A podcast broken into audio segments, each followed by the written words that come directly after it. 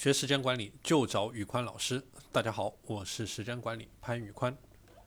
不知道你是否有过这样的体验？当你开始刷电视剧、玩游戏的时候，你基本上只需要一分钟就可以进入到电视剧的剧情和游戏的世界当中。在接下来的时间，你都完全沉醉在这其中，所有的思想意识都倾注在这上面。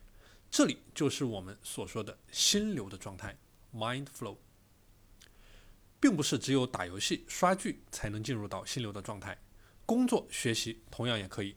在心流的状态下，你的大脑潜能被完全的激活，无论是在娱乐、工作、学习，你都能够体验到一种前所未有的愉悦感。一个小时的时间对你来说，也许只有五分钟。进入心流是进入到了忘我的状态，达到了时间的最大利用率和一个人巅峰的产能。那么应该如何进入到心流的状态呢？第一点，目标清晰。你的目标越是清晰，越知道自己想要干什么，你就越能够专注到这件事情的本身上面。因为如果行动上不清晰，你就无法聚焦，思绪也会很混乱，想的东西越多，你就容易想偏。如果你的目标太大太泛，那就需要把你的目标拆解为一个一个可以执行的小的目标，也就是具体要做什么事儿。举一个例子，今天你有半个小时的碎片时间，你给自己设立了一个学习英语的目标，但真正执行起来时，你会发现这个目标太泛了，你会这里做一点，那里做一点，但是不清楚自己要达到什么样的效果，很容易分心走神。但是。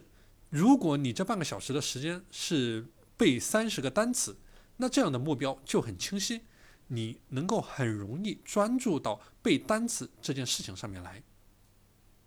第二，排除外界干扰。进入心流状态最大的障碍就是来自外部的干扰，比如你想做一件事的时候，突然发现有新的短信，你去查看一下；一会儿又收到一封新的邮件，你又去查看一下。这个过程当中，你的思路在不断的被打断，人也永远进入不了专注的状态。你可以这样想：如果把你进入到专注的心流状态，比作你在高速公路上以一百公里每小时的速度在狂奔，你每次分心去做其他事情，就等于踩急刹车停下来，而你要再想回到这一百公里每小时的速度，则需要再次重新加速，难度和浪费掉的时间可想而知。针对这样的问题，我的建议是创造一个无外界干扰的环境，比如开始做事的时候，手机静音，并且放到够不着的地方，邮箱关闭，喝完水，上好厕所，一切准备就绪之后再开始做事。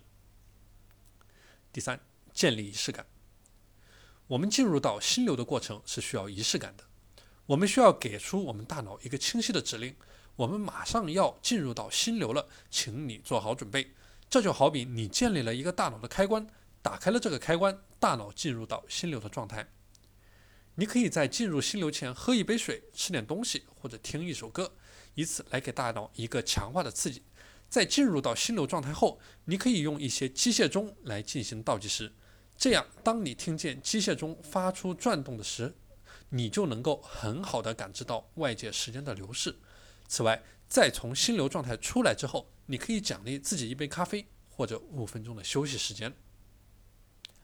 第四，一次只做一件事，聚焦，聚焦，聚焦。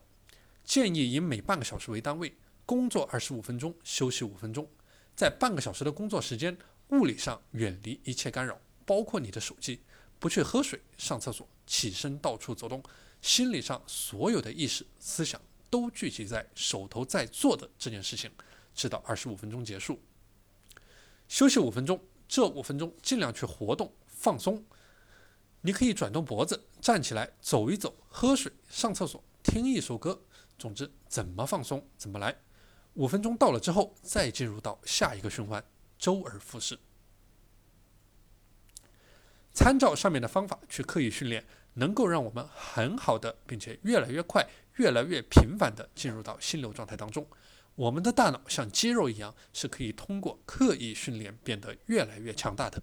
当一切都形成了记忆和条件反射之后，你可以更加频繁地进入到这样的巅峰状态，去创造超乎寻常的价值和成果。好了，今天的内容就和大家分享到这里。如果大家想学习时间管理方面的内容，欢迎添加我的微信 p a n l e o n 一九八八 p a n l e o n 一九八八，我是时间管理潘宇宽，我们下期节目再见。